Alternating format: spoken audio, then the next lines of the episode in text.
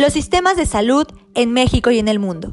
Los sistemas de salud implican todas las organizaciones, instituciones y recursos de los que surgen iniciativas para mejorar la salud. Este podcast nos ayudará a darnos cuenta respecto a cómo se encuentra nuestro sistema nacional y a poderlo comparar con los distintos sistemas a nivel mundial. Con ello podremos orientarnos respecto a si es tan malo como en realidad nos lo pintan o a si son más los beneficios que las carencias que tenemos.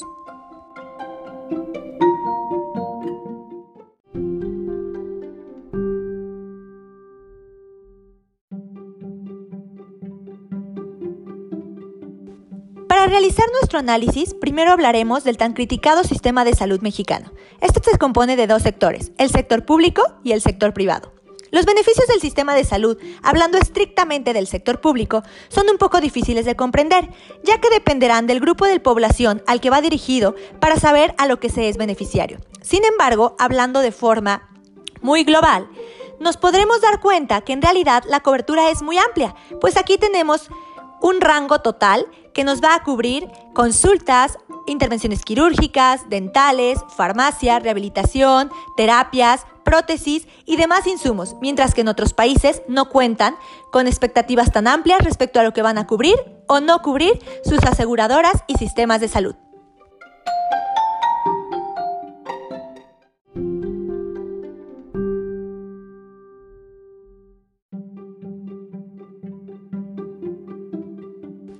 Hablar a nivel mundial, lo cual nos ayudará a hacer la comparación, es muy importante remarcar lo que hasta 2018 fueron los mejores sistemas de salud considerados por la OMS.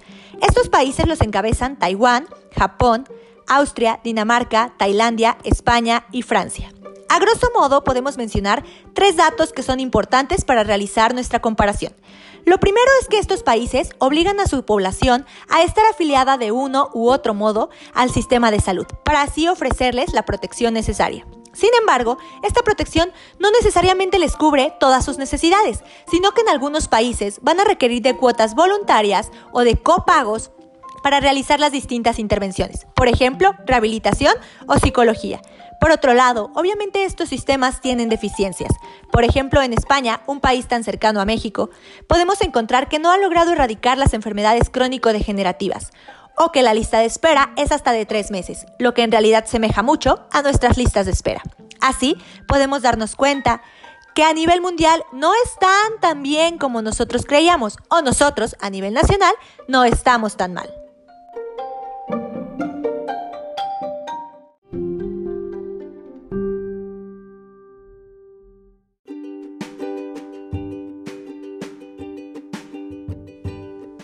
Para finalizar, cerramos con la idea de que es cierto que hay deficiencias en el país, que hacen falta recursos médicos, instalaciones y servicios. Sin embargo, todas estas dificultades a las que se enfrenta el sistema de salud actualmente representan un preámbulo para lo que se debe mejorar y trabajar a futuro. Y con esta revisión nos fue posible adquirir un enfoque distinto respecto a la seguridad nacional y lo que ésta implica. Y evidentemente nos damos cuenta que no se trata de una prestación inadecuada, ni mucho menos inservible, como en muchas ocasiones se refiere. Por el contrario, estamos en un muy buen nivel, tanto a nivel nacional como internacional, pues estamos calificados muy bien.